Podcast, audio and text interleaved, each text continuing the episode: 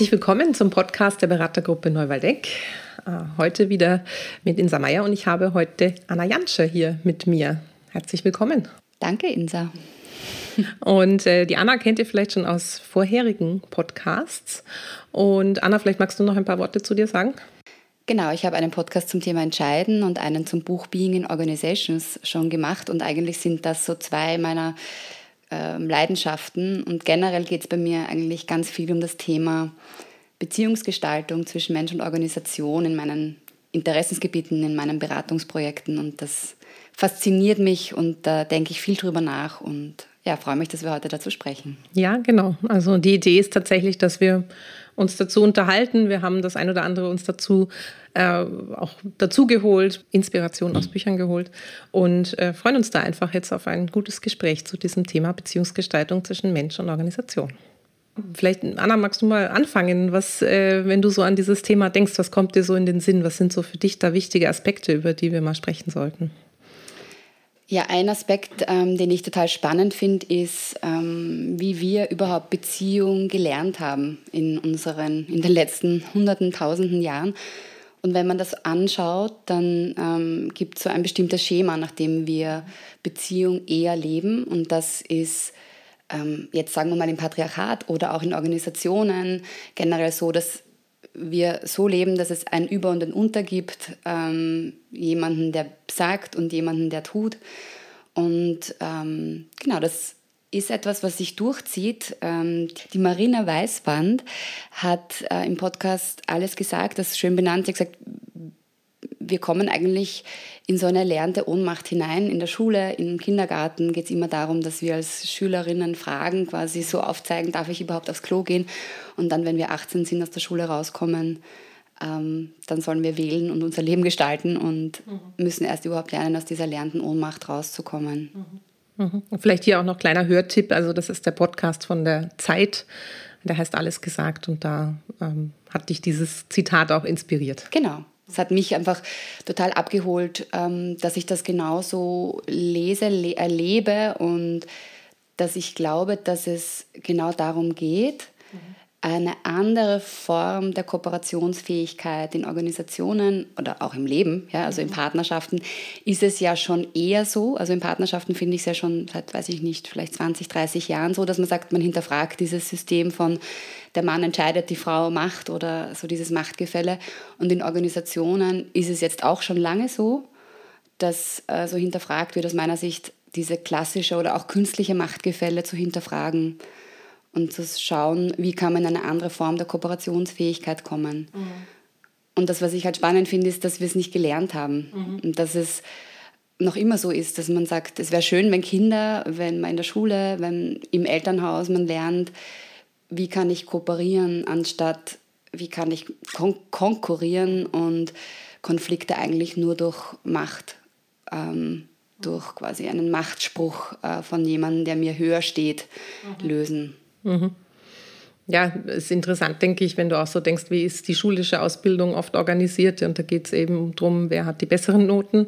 Und äh, wenn wir dann in Organisationen schauen, da gibt es natürlich auch Performance Management und gleichzeitig verändert sich da gerade ganz viel. Also wir erleben es ja auch bei vielen unserer Kundinnen und Kunden, dass ähm, die Richtung Selbstorganisation gehen und andere Formen brauchen tatsächlich, um zusammenzuarbeiten. Und da manchmal auch einfach Skills fehlen, weil, wie du gerade gesagt hast, wir das ja nicht gelernt haben. Genau. Und ich finde es auch spannend, ich habe so unterschiedliche ähm, Situationen mit Organisationen. Also ich erinnere mich an einen, ein Projekt, wo sehr klassisch hierarchisch geführt wurde und wo sogar die Führung dann irgendwann gesagt hat, wir wollen das nicht mehr, wir wollen eine andere Form der Kooperationsfähigkeit, weil wir spüren, wie viel Potenzial wir verlieren oder auf der Straße liegen lassen, wenn wir, wenn Menschen immer nur nach oben schauen und sagen und gar nicht mehr ausdrücken, was sie wirklich meinen und wollen und auch nicht selbst entscheiden weil sie so hierarchiegläubig oder auch so Angst haben, auch äh, vor den Mächtigen in der Organisation das ist ein Weg, wo ich es oft erlebe, dass Organisationen kommen und sagen, wir müssen was verändern. Und der andere ist jetzt zum Beispiel in einem aktuellen Projekt, wo es mehr so eine Grassroot-Revolution, würde ich schon fast sagen, ist, wo die Mitarbeiter sagen, wir wollen jetzt nicht mehr so wie in diesem klassischen hierarchischen Modell leben, wo die Geschäftsführung vorgibt und wir tun müssen, obwohl es oft keinen Sinn macht, Ähm, wir wollen mehr gehört werden, wir wollen mehr Mitgestaltung. Und denen fehlt es auch einfach an Handwerkszeug. Ja, wie können wir das leben, ohne dass alles aus dem Ufer gerät? Da kommen dann so Glaubenssätze mhm. auch. Ja. ja, es muss ja jemand quasi ähm, so an einer mächtigen Position auch die Zügel in der Hand halten. Ähm, ja, und natürlich muss jemand entscheiden. das ist wichtig. Aber es gibt halt ganz viele Varianten, wie das funktionieren kann. Mhm. Und über Entscheidungen haben wir ja auch in diesem Podcast und auch mit unseren Kunden schon oft gesprochen und wie man Entscheidungen auch mal anders gestalten kann. Ähm, auch vielleicht in, auf eine kooperative Art und Weise, kann man so sagen. Genau. Ich erlebe auch noch einen anderen Aspekt in der Beziehungsgestaltung zwischen Mensch und Organisation, der mich sehr beschäftigt und ich glaube, dich auch, Insa, wenn ich dir zuhöre, wenn du über deine Projekte sprichst. Ähm, und das ist so dieses Thema des Fachkräftemangels oder dieser, dieses scheinbaren Shifts in der Beziehung zwischen Mensch und Organisation, wo auf einmal so eine Macht, so eine Machtverschiebung, jetzt sprechen wir wieder über Macht, eine Machtverschiebung passiert. Mhm. Ich weiß nicht, wie du das erlebst in, bei deinen Projekten oder bei deinen Kunden. Ganz stark. Ganz stark. Also im Sinne von, wir müssen eigentlich mehr um die MitarbeiterInnen werben ähm, als früher. Also da hat sich deutlich was verändert. Und äh, große Kampagnen auch gestartet werden im Sinne von, wie können wir zeigen, was man bei uns eigentlich kriegt und wie können wir auch die Mitarbeiterinnen und Mitarbeiter, die hier sind, äh, dauerhaft halten bei uns. Mhm. Und, und ich habe das jetzt auch eben sehr viel in meinem Projekt und habe mich damit auch intensiv beschäftigt und habe dann, ich finde immer wieder so Ideen aus ganz normalen Beziehungsratgebern zwischen Mensch und Mensch, also so was ist denn da relevant, damit Beziehungen gelingen und überlegen mir dann, wie kann man das auf Organisationen übertragen. Und da war eben ein Aspekt, der mich so inspiriert hat, dieser Aspekt der Unabhängigkeit und Abhängigkeit, also dass es in jeder Beziehung eine gute Balance braucht. Und wenn ein Teil, also sagen wir mal, wir sprechen jetzt von Mensch und Mensch, wenn ein Mensch in der Beziehung quasi sehr stark in die Unabhängigkeit geht, das heißt so, ich brauche dich nicht, ich bin frei, dann dann ist der andere Teil eigentlich fast gezwungen, in die Abhängigkeit zu gehen. So quasi, naja, ich will aber diese Beziehung, damit diese Beziehung überhaupt bleibt. Ja. Es braucht beides. Es braucht diesen Wunsch nach Abhängigkeit und Unabhängigkeit. Und manchmal gerät es in diese Balance, wenn Abhängigkeit nur von einem Part repräsentiert wird und Unabhängigkeit dann beim anderen mhm. bleibt. Mhm. Und die Lösung ist eigentlich, dass beide beides integrieren. Also beide spüren, okay, ich bin abhängig und unabhängig zugleich. Und dann habe ich mir überlegt, was heißt das für Organisationen? Und mein Gefühl ist, dass Organisationen früher diesen unabhängigen Teil sehr gelebt haben. So, kann, wir können uns die MitarbeiterInnen aussuchen, du kannst dich gerne bewerben und wir, wir, wir wählen dich dann aus, aber so quasi brauchen tun wir dich jetzt im meisten Fall nicht, du bist ersetzbar. Und jetzt verschiebt sich auf einmal dieses Gefälle und auf einmal werden die MitarbeiterInnen unabhängig und sagen, ich kann mir meinen Job aussuchen, ich setze die Bedingungen. Und die Organisationen fallen in so eine Abhängigkeit hinein. Mhm. Und ich habe letztens mit einer Führungskraft gesprochen, die gesagt hat, sie hat Angst vor ihren MitarbeiterInnen. Also so, oh Gott, die Mitarbeiterin will ein Gespräch. Was könnte sie wollen? Kann ich diesem Bedürfnis überhaupt gerecht werden? Und ähm, auf einmal ist da wirklich ein Riesenshift in, in diesem Abhängigkeits- und Unabhängigkeitsverhältnis. Und das schadet den Organisationen in Gewinnsicht, aber macht diese Beziehung einfach, bringt eine Dynamik in diese Beziehung, die nicht sehr hilfreich ist. Und ich finde es da spannend hinzuschauen, wie kann man da wieder in eine bessere Balance kommen. Mhm. Ja, oder auch wenn ich andersrum drauf schaue und mir denke, okay, ähm, ist, ich brauche auch auf der persönlichen Ebene als Mitarbeiterin brauche ich beides, oder? Dieses eine, dieses äh, unabhängige, also wenn man nur angewiesen ist auf diesen einen Job und weiß, man kann nirgendwo anders hingehen, das ist keine gute Dynamik, äh, die da entstehen kann. Und wenn man aber sich nicht bindet an die Organisation und sagt, naja, heute bin ich hier, aber morgen bin ich vielleicht woanders, ähm, das ist auch eine, eine Dynamik, die eine Kooperation dann sehr schwierig macht. Mhm, genau. Und da fällt mir das Thema der Resonanz ein, äh, über das ich ja auch schreibe, weil Resonanz bedeutet ja, dass ich in Austausch bin mit meinem Gegenüber und quasi geschlossen genug und offen genug bin, um in einer guten Verbindung zu sein. Also mich selbstwirksam fühle und gleich und quasi gestalte, aber gleichzeitig auch offen bin, aufzunehmen, was vom anderen kommt. Mhm. Und dadurch entsteht so ein Beziehungsdraht, so ein schwingender Beziehungsdraht. Ähm, und das, denke ich, ist einfach wichtig, dass wenn man, wenn man sich verändert oder wenn, wenn man dieses Thema anschaut, dass man schaut, beide Seiten können etwas dazu beitragen, dass hier wieder eine bessere Balance in diese Beziehung zwischen Mensch und Organisation kommt. Mhm. Und wenn Sie sich jetzt beim Zuhören gefragt haben, hm, das sind Themen, die uns auch beschäftigen in meiner Organisation oder das erlebe ich auch, wenn ich auch Beraterin bin, äh, bei meinen Kunden, dann ist natürlich die Frage, was kann man denn jetzt tun? Ja, also wenn die Kooperationsfähigkeit einfach durch die sich verändernde Welt, durch die verändernden Bedürfnisse und so weiter ähm, sich so entwickelt hat, was sind die Dinge, die wir konkret tun können, um das in, die Beziehung zwischen Menschen und Organisationen anders zu gestalten? Genau, also was mich da auch beschäftigt, ist ähm, mehr jetzt so einzugehen auf dieses Thema, wie kann ich aus dieser erlernten Ohnmacht oder aus diesen klassischen Machtgefällen rauskommen und als Organisation hier andere Angebote machen. Ähm, und eines, ich meine, habt ihr eh auch schon besprochen in eurem Podcast, ist, wenn ich sage, ich möchte Macht anders verteilen, dann ist natürlich immer die Frage, äh, ja, wie trifft man dann Entscheidungen? Weil Entschei aus Organisationen bestehen aus Entscheidungen.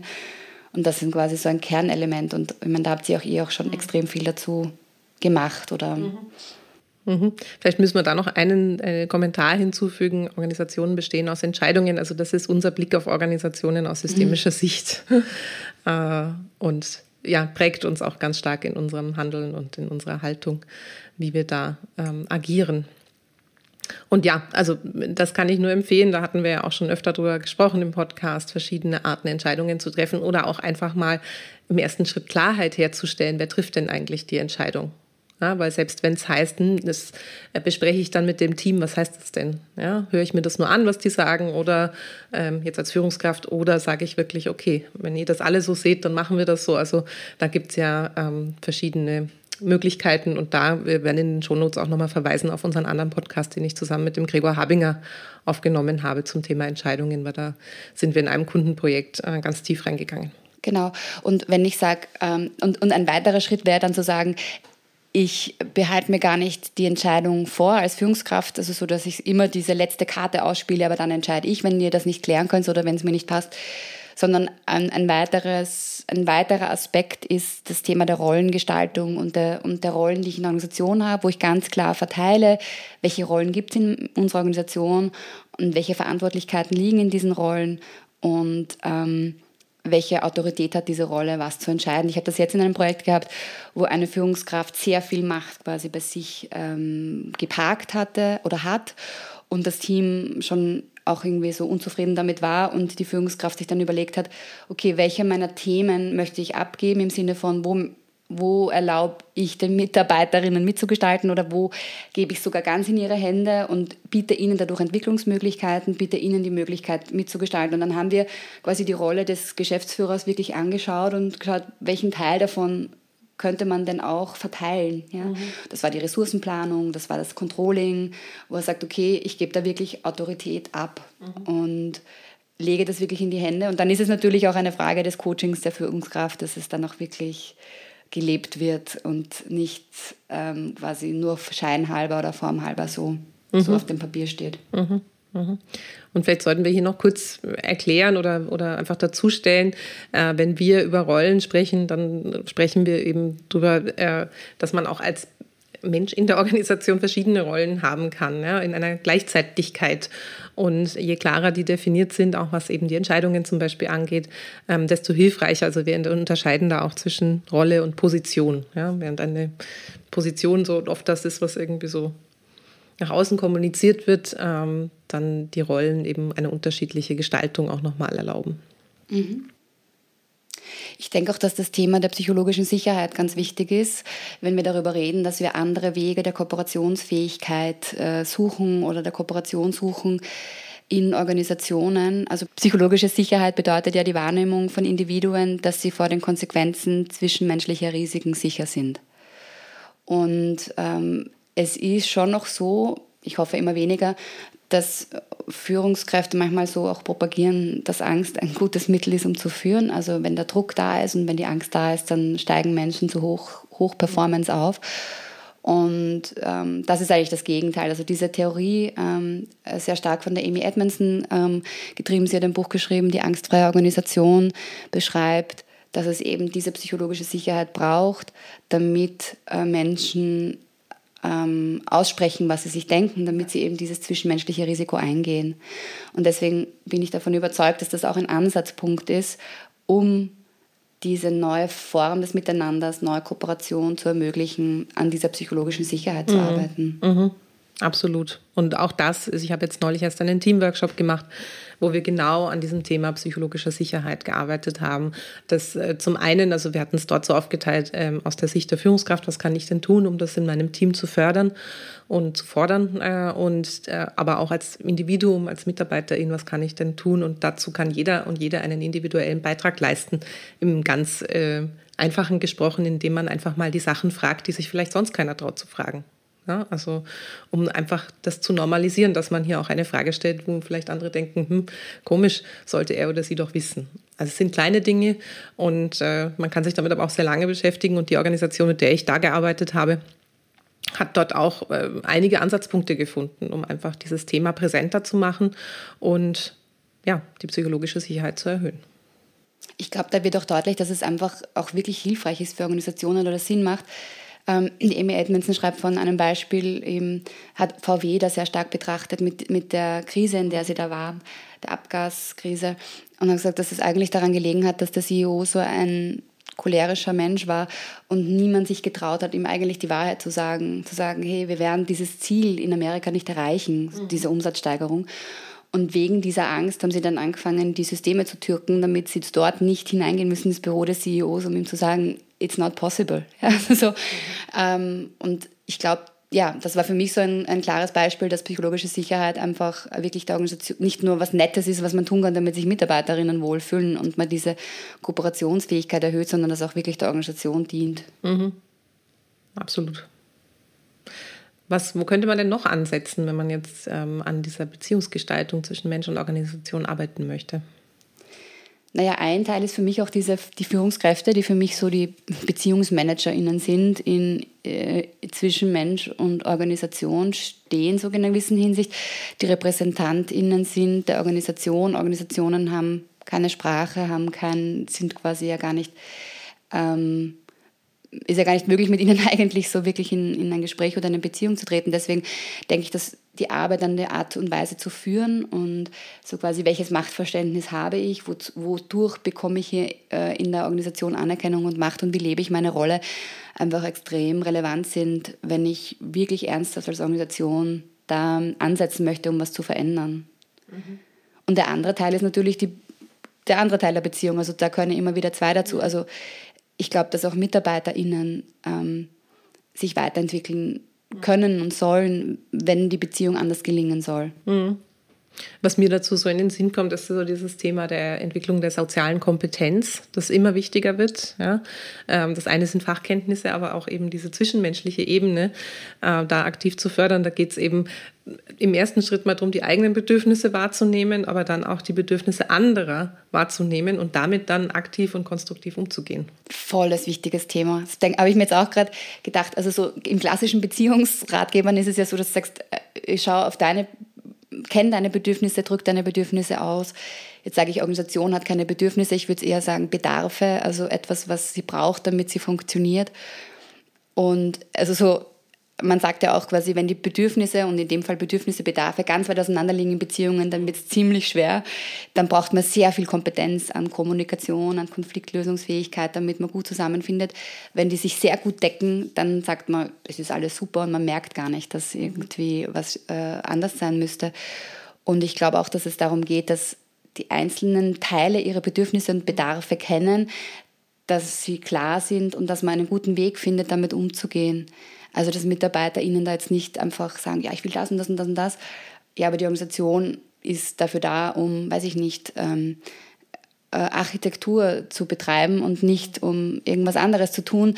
Anscheinend musst du was anderes machen, also so realistisch umzugehen mit dem, was sich beide Seiten wünschen und brauchen. Mhm. Ja. Und das braucht immer eine gute soziale Kompetenz, um das erstens mal zu erkennen und auch in die Kommunikation zu bringen. Voll.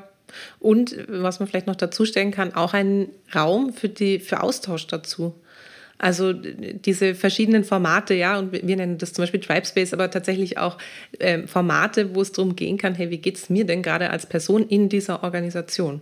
Und was würde ich vielleicht noch brauchen oder ähnliches? Und äh, das auch tatsächlich zu trennen. Also das ist ja auch was, womit wir oft arbeiten, wenn wir mit Organisationen arbeiten, mal anzuschauen, was haben die denn eigentlich für Meetingformate und welche Bedürfnisse bespielen die. Und da gibt es natürlich ähm, Formate, die, da geht es um äh, inhaltlichen Austausch oder ähnliches oder einfach sich gegenseitig auf dem Laufenden halten, aber tatsächlich auch dieses ähm, in den Mittelpunkt stellen dieser, so, dieses sozialen Austausches. Ja, das wird auch immer wichtiger werden und ich denke, das ist auch ein Hebel, wo man ansetzen kann.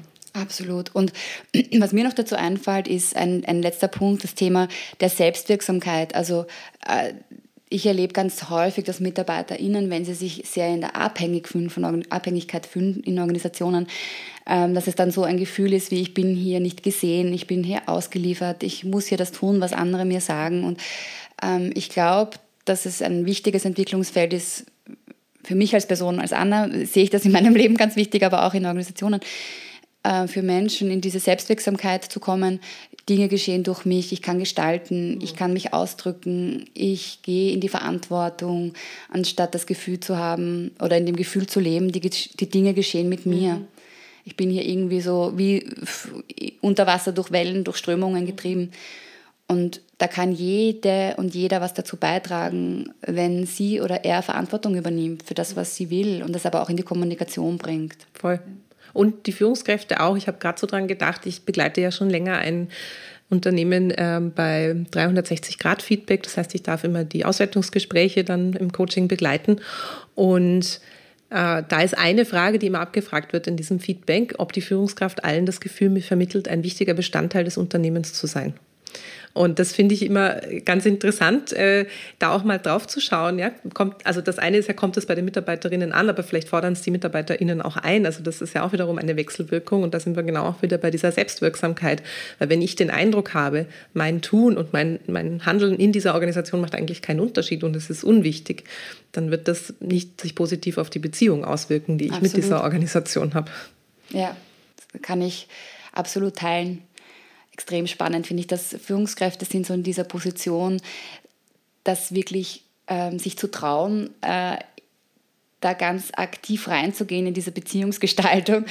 und nicht quasi aus Angst, dass vielleicht, das habe ich jetzt auch erst letztens erlebt, jetzt haben wir schon so lange irgendwie das eh nicht besprochen und eigentlich sind eh die Leute halbwegs zufrieden, wenn ich jetzt quasi einen Raum eröffne, in dem wir das ansprechen, ob alles gut läuft, ob Leute, welche Bedürfnisse die Leute haben und welche Bedarfe die Organisation haben und ob das noch gut zusammenpasst und wie man da quasi gut miteinander in einen Dialog kommen kann, ob man dann nicht Pandoras Box öffnet und lieber das nicht macht, ähm, weil es ist, sonst kommen vielleicht Dinge hoch, die man gar nicht hören will. Mhm. Ja. Und im Endeffekt haben wir den Workshop gemacht und die MitarbeiterInnen waren absolut begeistert und total erleichtert, dass sie einfach mal über die Dinge sprechen konnten. Cool.